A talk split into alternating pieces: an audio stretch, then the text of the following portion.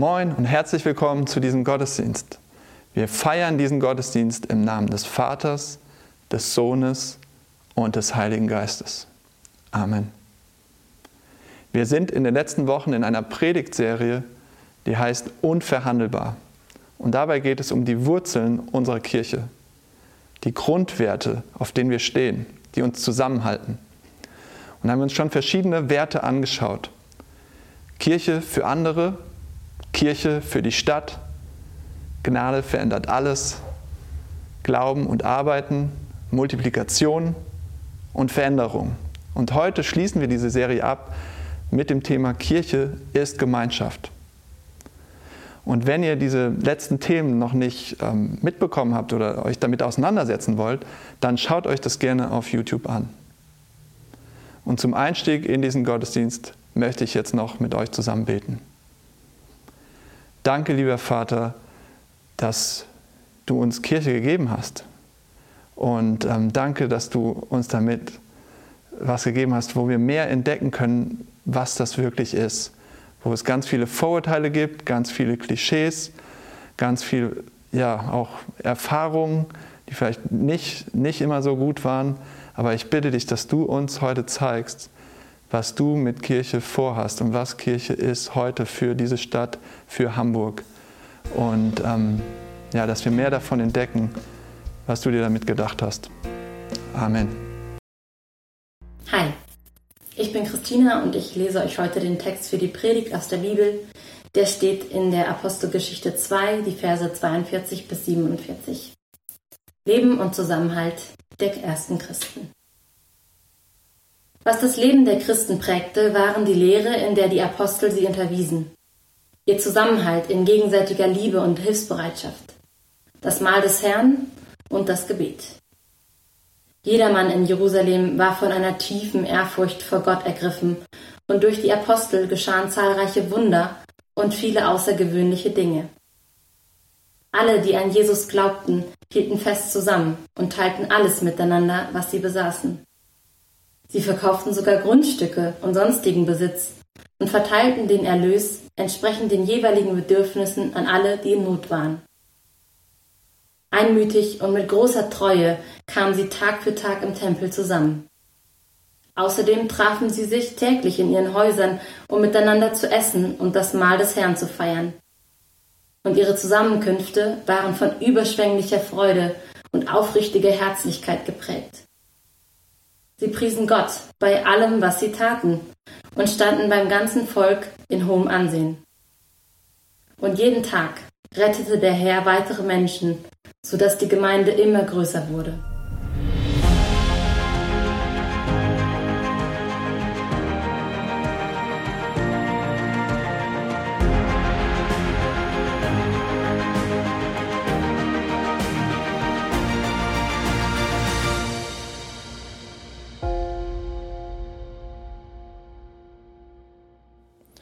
Hallo und willkommen zu unserem heutigen Gottesdienst. Ich bin Setchang und ich bin einer der Pastoren unserer Kirche.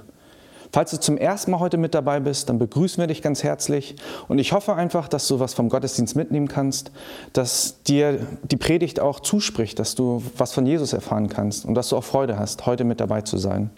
Wir sind heute auf der Zielgeraden unserer Predigtreihe und die hieß Unverhandelbar. Und in dieser Predigtreihe ging es darum, was für uns als Kirche essentiell ist. Und das abschließende, finale Thema ist heute Gemeinschaft. Was zeichnet uns als Kirche aus und was verbindet uns mit Gemeinschaft? Und wenn ich das Thema Gemeinschaft nenne und das Wort einfach nenne, dann denken wir an das vergangene Jahr. Was wir nicht hatten, war Gemeinschaft. Wir waren ausgesetzt im Social Distancing, wir waren im Homeoffice, Homeschooling. Viele Gemeinschaftsbereiche haben einfach gar nicht stattgefunden und wir vermissen Gemeinschaft. Aber es ist wichtig, dass wir uns als Kirche auch nochmal anschauen, was Gemeinschaft in Bezug auf unsere Gemeinde, auf unsere Kirche, auf die Ekklesie bedeutet. Und das Thema Gemeinschaft hat auch sehr viel mit dem Thema zu tun, was wir heute feiern, und zwar Pfingsten. Das Pfingstfest war offiziell der Tag, an dem der Heilige Geist gekommen ist. Aber inoffiziell sehen wir den Tag auch als Geburtsstunde der neutestamentlichen Kirche. Unser Geburtstag sozusagen. Und das verbindet uns auch mit der Gemeinde damals in Jerusalem, dass der gleiche Heilige Geist, der damals über die ersten Christen gekommen ist, auch heute noch bei uns ist, bei dir und mir und dass er unsere Gemeinschaft zur Gemeinschaft macht. Aber ich möchte dich mal fragen, wenn ich Kirche sage, woran denkst du zuerst? Welche Assoziationen hast du, wenn ich Kirche sage? Ich gebe dir mal einen kurzen Moment. Bei mir war es der Petersdom. Ich weiß auch nicht wieso, aber vielleicht habe ich so viel Fernweh und habe dieses Gefühl, endlich aus meinen vier Wänden rauskommen zu müssen, dass ich auch an meine Zeit in Rom denken musste. Und ich weiß noch ganz genau, als ich in der Vatikanstadt war, vor dem Petersdom stand, aber auch im Petersdom drin stand und die Kuppel sah, die Michelangelo mitgestaltet hatte und dachte, wow, wie können Menschen sowas gemacht haben? Aber im nächsten Gedanken dachte ich auch, wie können Menschen das gemacht haben? Weil ich daran gedacht habe, wie die Gelder zusammengekommen sind, um den Petersdom zu bauen. Der Ablasshandel, was alles schief in der damaligen Kirche passiert ist. Und das führt mich auch zur nächsten Assoziation, der evangelischen Kirche. Vielleicht hast du auch daran gedacht. Die protestantische Kirche, die daraus entstand, das, was die Kirche damals verbockt hatte, das, was ich gerade angesprochen hatte. Martin Luther, einer der Reformatoren, der uns auch nicht fremd ist in Deutschland, er und viele andere dachten sich, die Kirche ist nicht das, was wir gerade sehen. Die Kirche ist etwas ganz anderes. Gott möchte eine ganz andere Kirche. Und durch die Reformation sollte eigentlich eine Erneuerung der Kirche von innen stattfinden, eine Veränderung. Sie wollten eigentlich gar keine zweite Kirche aufbauen. Aber wie es oftmals auch ist, gab es Menschen, die an ihrer Macht festgehalten haben. Die wollten nicht loslassen. Und daraus entstand die protestantische Kirche. Aber egal, welches Bild du auch gerade hattest oder welche Assoziation, jeder hat ein bestimmtes Bild von Kirche. Und deswegen ist es wichtig, dass wir unseren Gedanken, aber unseren Fokus auch nochmal schärfen. Denn Kirche ist kein Gebäude, Kirche ist auch keine religiöse Institution und Kirche ist auch keine funktionale Entität. Kirche ist die Gemeinschaft von Christen. Kirche sind wir. Kirche sind du und ich, die wir Jesus Christus lieben und die wir ihm folgen wollen. Das ist Kirche und mit diesem Thema wollen wir uns heute befassen. Aber bevor wir noch tiefer in den Text einsteigen, würde ich gerne nochmal für uns beten. Vater, wir danken dir für den heutigen Tag. Wir danken dir für das Pfingstfest, das wir heute feiern. Und wir danken dir, dass du uns den Heiligen Geist geschickt hast. Dass du uns mit deinem Geist erfüllt hast. Und dass dieser Geist, der vor 2000 Jahren über die erste Gemeinde kam, dass der heute, dein Geist, immer noch hier in uns ist. Und dass du bei uns bist, nah bei uns. Wir danken dir auch für die Kirche, die Gemeinschaft, die du uns gegeben hast. Und wir bitten dich einfach, lass uns die Kirche, für die du, Jesus Christus, gestorben bist, lass uns die mit deinen Augen betrachten. Lass uns auch dankbar sein für die Gemeinschaft Gemeinschaft, die du uns gegeben hast. Und bitte lass uns heute noch mehr verstehen, wie du Kirche und wie du Gemeinschaft siehst. Amen. Wir wollen uns zuerst mal den Kontext anschauen vom heutigen Bibeltext, den wir gerade vorgelesen bekommen haben. Und zwar der, war der Kontext relativ simpel. Es war so, dass die Menschen in Jerusalem zusammengekommen waren. Die Jünger saßen zusammen und warteten eigentlich nur auf das, was Jesus Christus ihnen angekündigt hatte. Und sie waren zusammen und der Heilige Geist kam über sie, wie Jesus oder auch der, äh, wie Johannes, der Teufel es auch gesagt hatte. Der Heilige Geist kam über sie und sie fingen an, mit verschiedenen Sprachen zu sprechen. Und die Leute, die gerade wegen dem Pfingstfest in Jerusalem waren, hörten dieses. Sie sahen diese Wunder, sie hörten den Wind, sie spürten den Wind, sie sahen die Zungen, die aus Feuer waren, die über den Jüngern waren. Und alle wurden davon angezogen. Die ganzen Massen kamen, um zu sehen, was da los war. Und alle waren verwirrt und fragten sich, was ist hier überhaupt los? Und die Leute dachten sogar schon, dass die Leute betrunken wären, als sie die Jünger sahen. Aber Gott nutzte in diesem Moment Petrus, um Klarheit zu schaffen. Und Petrus sprach zu den Menschen, die dort waren, und sagte, was ihr seht, sind nicht betrunkene Männer, was ihr seht, ist das, was der Prophet Joel schon vorhergesehen hatte, das, was er prophezeit hatte. Der Heilige Geist, Gott selbst, ist jetzt bei uns. Er erfüllt uns. Das, was uns vor über hunderten von Jahren gesagt wurde, ist jetzt gerade passiert. Es ist etwas Historisches, etwas, worauf wir gewartet haben. Und die Leute, die da waren, hörten Petrus gespannt zu. Und Petrus nutzte die Sekunde, die Gunst der Stunde und sagte auch weiteres. Er predigte und sagte, kehrt um, seht, was passiert ist, seht, was vor einigen Wochen passiert ist, als Jesus Christus am Kreuz gestorben ist. Und was er damit meinte ist, ist das, was Jesus Christus allen verkündet hatte in seiner Lebzeit, dass er Gottes Sohn ist, dass er der Messias ist, dass er derjenige ist, der vom Alten Testament immer und immer wieder prophezeit wurde, dass er die Erfüllung davon ist, dass Gott Mensch geworden ist, um für seine Kinder zu sterben. Und das war die Botschaft, die Petrus den Menschen gegeben hatte. Und dabei blieb es nicht, sondern er sagte, kehrt um, kehrt zu Jesus zurück, bekennt, bekennt eure Sünden, nimmt Jesus Christus an und werdet Christen. Und durch diese kräftige Botschaft des Evangeliums wurden Menschen verändert, auf dem Schlag. Das Evangelium drängte in ihre Herzen ein und sie veränderten sich. Sie wurden emotional, sie wurden geistlich und sie merken, dass diese Botschaft nicht nur irgendeine Geschichte ist, sondern die Wahrheit war. Und was passierte? 3000 Menschen wurden an dem Tag errettet, sagen wir. 3000 Menschen hatten sich den Christen angeschlossen. Und das ist der Ursprung der ersten neutestamentlichen Kirche, die damals entstanden ist. Und das ist der Background und der Kontext des heutigen Bibeltexts. Aber ihr könnt euch vorstellen, wenn 3000 Leute neu zum Glauben gekommen ist und eine neue Gruppe sich formiert hat, eine neue Gemeinschaft, dann ist es wichtig, wie die Leute auch miteinander leben. Und das sehen wir heute in dem Text. Wir sehen, dass die ersten Christen zusammenkamen und gemeinsam Sachen teilten. Und das ist auch etwas, was wir uns jetzt genau anschauen wollen. Und zwar teilten sie einen gemeinsamen Glauben, ein gemeinsames Leben und einen gemeinsamen Auftrag. Diese drei Sachen waren damals schon unverhandelbar und sind auch heute noch unverhandelbar. Ein gemeinsamer Glaube, ein gemeinsames Leben und ein gemeinsamer Auftrag. Und diese Sachen bauen aufeinander auf und haben Wechselwirkungen aufeinander.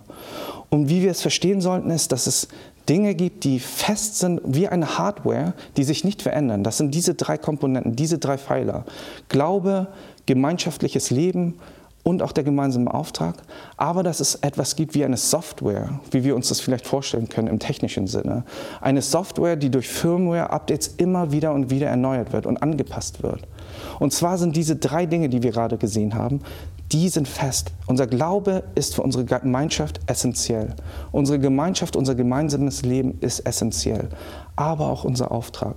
Aber wie wir Gemeinschaft leben, wie wir auch unseren Auftrag äh, ausfüllen und wie wir ihn mit Leben befüllen, das sind Sachen, die wir uns jedes Mal in unserem neuen Kontext überdenken können.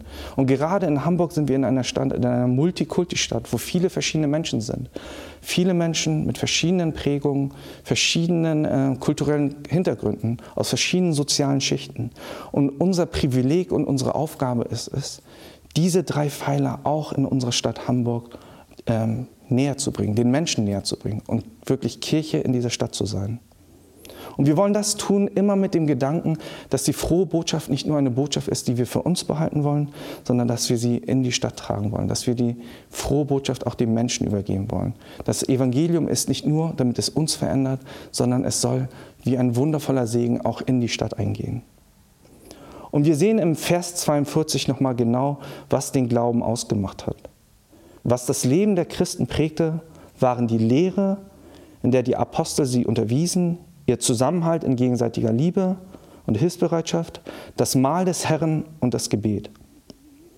Und wichtig ist dabei zu sehen, dass der Glaube fundamental war für die Christen und das ist es heute immer noch. Und was war die Lehre der Apostel? In der Essenz war es das Evangelium selbst dass Jesus Christus Herr und Erlöser ist, dass Jesus Christus Herr und Erretter ist und dass er gekommen ist, um für uns zu sterben, um uns reinzuwaschen von unserer Sünde, damit wir, obwohl wir es gar nicht aus eigener Kraft können, zurück in die Familie Gottes kommen können. Das war die Botschaft, die die äh, Apostel und die Jünger damals zentralisiert hatten. Darüber hinaus gab es natürlich auch Lehren, da sie über drei Jahre mit Jesus zusammengelebt hatten. Und das können wir auch in den Evangelien nachlesen, was Jesus lehrte. Und das beeinflusste natürlich auch die Lehre der Apostel damals. Und wir sehen aber auch ähm, das Abendmahl, das hier genannt wird. Und das Abendmahl ist wirklich wichtig gewesen und ist heute auch noch wichtig. Aber leider sehen wir es als irgendein altes Ritual. Und viele Leute, wenn sie im kirchlichen Kontext vom Abendmahl sprechen, denken, ja, kann ich hingehen, muss ich aber nicht. Aber das Abendmahl ist so essentiell für uns Christen, weil wir uns einerseits daran erinnern, was Jesus Christus für uns getan hat, wie sehr er uns liebt und was er damals am Kreuz für uns vollbracht hat.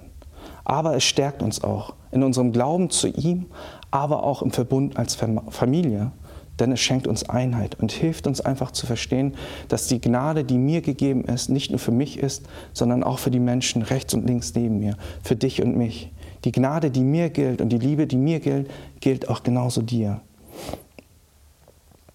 Und als drittes haben wir das Gebet, was auch ein essentieller äh, Grundpfeiler für Christen ist. Das Gebet hilft uns, vor Gott zu kommen, zu hören und zu verstehen, was er uns sagen möchte. Das Gebet ist nicht nur in eine Richtung, wie wir es oftmals leider interpretieren, sondern im Gebet sprechen wir zu Gott, aber wir hören auch zu.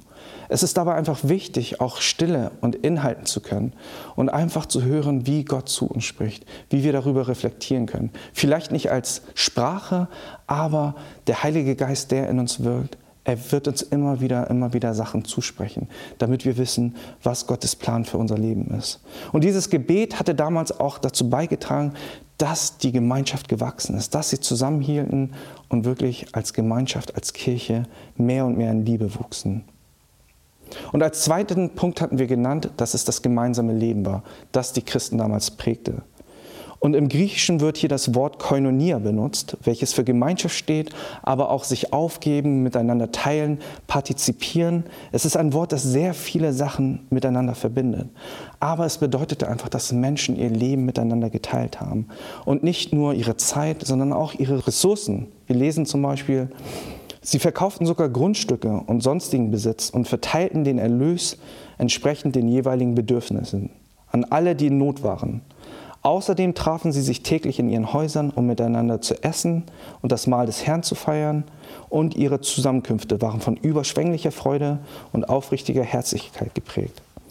Das zeigt uns einfach auf, dass die Leute zusammengekommen sind. Die ersten Christen kamen zusammen, nicht nur an einem Sonntag und dann gingen sie wieder nach Hause. Selbst in der Woche kamen sie zusammen, um gemeinsam zu leben um gemeinsames Leben zu teilen. Und es war nicht so, dass es ein Zwang war, sondern sie freuten sich darauf. Sie waren überschwänglicher Freude. Sie hatten richtig Spaß daran, Leben zu teilen. Und es blieb nicht nur dabei bei diesen Zusammenkünften, sondern es ging so weit, dass sie sogar ihr eigenes Hab und Gut gaben, damit die Bedürfnisse anderer Menschen, die in Not waren, gedeckt wurden. Ein Bild, das wir uns heutzutage schwer vorstellen können, aber ein Bild, das immer noch von, von unserer Gemeinde gelebt werden könnte wenn wir durch den Heiligen Geist dazu gebracht werden und ermutigt werden. Und das Schöne in dieser Corona-Zeit, wenn es auch nicht vieles gibt, was schön war, ist ein Beispiel, das mich wirklich dankbar gemacht hat, wo ich Gott einfach dankbar für bin. Und das sind unsere Docs. Und zwar sind unsere Docs Hausgemeinschaften, die sich innerhalb der Woche treffen. Gemeinschaften, wo wirklich das stattfindet, wovon ich gesprochen habe. Menschen, die zusammenkommen, Leben teilen, füreinander beten, am gemeinsamen Glauben festhalten und auch einfach füreinander da sind. Und auch wenn es in der Corona-Zeit schwierig war, war es so, dass sich die Gemeinschaften getroffen haben, so wie sie konnten. In Zweiergruppen haben sie sich getroffen, um gemeinsam zu essen, um sich auszutauschen, füreinander zu beten. Und dann hat man sich digital wieder in größeren Gruppen zusammengeschlossen, um über eine Predigt zu sprechen, um über Zweifel, Sorgen, über Ängste, aber auch über Freude zu sprechen. Und dieses gemeinsame Leben hat dort die ganze Zeit stattgefunden, auch wenn wir uns als Gemeinde nicht versammeln konnten. Und da bin ich Gott sehr dankbar für. Und ich möchte euch auch ermutigen, ähm, bei diesen Docs mitzuwirken. Und falls ihr noch keinen Doc habt, unsere Kirche möchte wirklich in Gemeinschaft wachsen. Und wir wollen dieses Beispiel von Jüngerschaft in Kleingruppen wirklich uns nochmal auf die Agenda schreiben, weil es einfach wichtig ist und essentiell, wie wir heute festgestellt haben. Und ich möchte dich einfach einladen, darüber nachzudenken. Vielleicht bewegt dich der Heilige Geist auch dahin, dass du an einem Doc teilnehmen möchtest. Und an einer Gemeinschaft teilzunehmen bedeutet nicht immer nur hinzugehen, damit ich was bekomme, sondern auch hinzugehen, weil ich etwas beitragen kann. Und ich hoffe, dass der Heilige Geist zu euch spricht und dass wir gemeinschaftlich als Gemeinde nicht nur als große Gemeinde zusammenwachsen, sondern auch in den kleinen lokalen Gemeinschaften, in unseren Docs. Als letztes war in diesem im Part der, die gemeinsame Mission der Menschen. Und was verstehen wir unter gemeinsame Mission? Die gemeinsame Mission, die sie hatten, war nicht etwas, was sie sich ausarbeiten mussten, sondern es war fast schon mit in ihrer DNA. Sie hatten den Auftrag von Jesus bekommen, das können wir in Matthäus 28 nachlesen, dass Jesus gesagt hatte, zieht in die Welt und macht Jünger. Tauft sie im Namen des Vaters, des Sohnes und des Heiligen Geistes und lehrt sie meine Lehren und lehrt sie, sie zu befolgen. Das war der Auftrag, den die Jünger ernst genommen hatten und diese Lehre hatten sie auch weitergegeben. Und das war Bestandteil dieser Gemeinschaft. Ein Glaube, der gegeben wurde. verbunden mit dieser Gemeinschaft, sorgte dafür, dass die Leute die Freude und die Liebe, die sie empfangen hatten, diese Gemeinschaft, die sie bekommen hatten, nicht für sich behalten wollten. Sie, man kann sich vorstellen, dass sie am Marktplatz waren, ähm, über den Glauben gesprochen haben, gepredigt haben und Leute das mitbekommen haben und sie eingeladen wurden. Und wir können historisch auch nachlesen, dass das Hauptargument für Nichtchristen, im christlichen Jargon werden sie oft als Heiden genannt, das Hauptargument für das Interesse am Christentum war die Gemeinschaft von Christen. Sie sahen Christen und sahen, wie anders sie waren, dass sie anders lebten, andere Werte hatten, dass sie, wenn sie gehasst wurden oder angeprangert wurden, nicht ähnlich reagierten, sondern dass sie vergaben, liebten und teilten. Das war etwas, was die Menschen sich damals so konzeptionell gar nicht vorstellen konnten. Und das ist auch etwas, was wir heute immer noch im Herzen tragen sollten.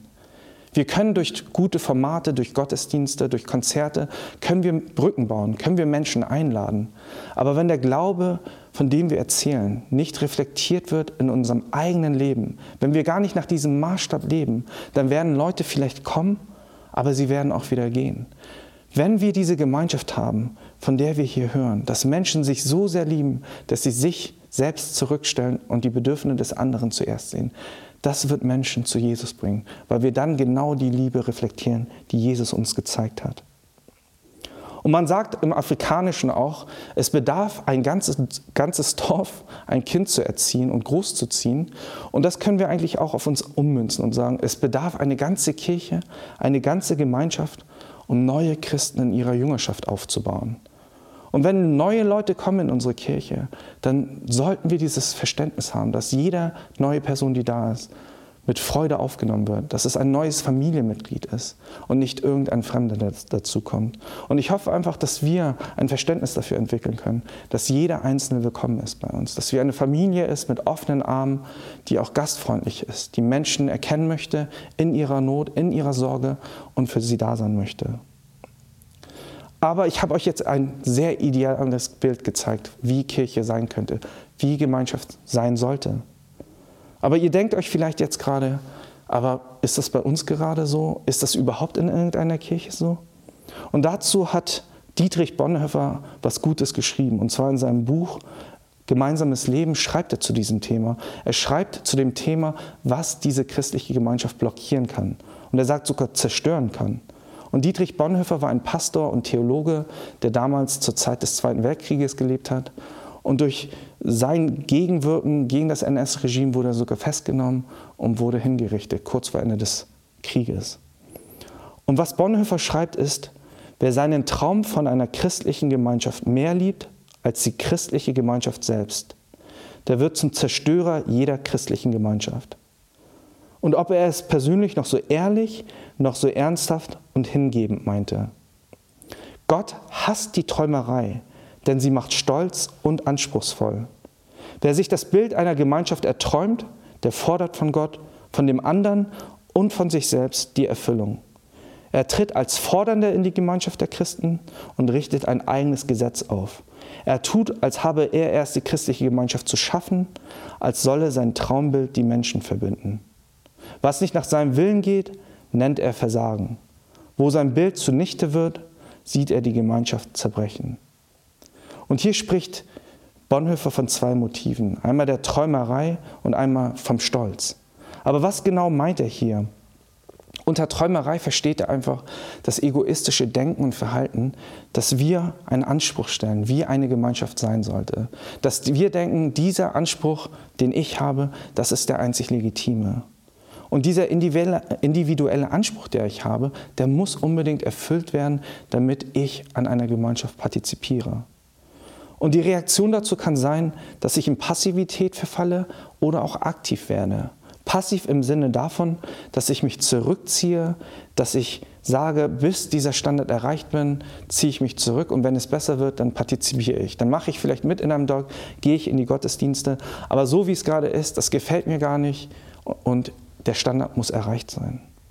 Aber es kann auch gut sein, dass ich aktiv werde und laut herausposaune, was mir alles nicht gefällt. Dass ich destruktiv werde und einfach alles schlecht denke. Und da muss ich mich selber auch manchmal an die Nase fassen, weil diese beiden Gedanken oftmals auch bei mir einsitzen. Und ich glaube, bei vielen von uns. dass wir uns aufregen, dass die Sachen nicht so passieren, wie wir sie uns wünschen.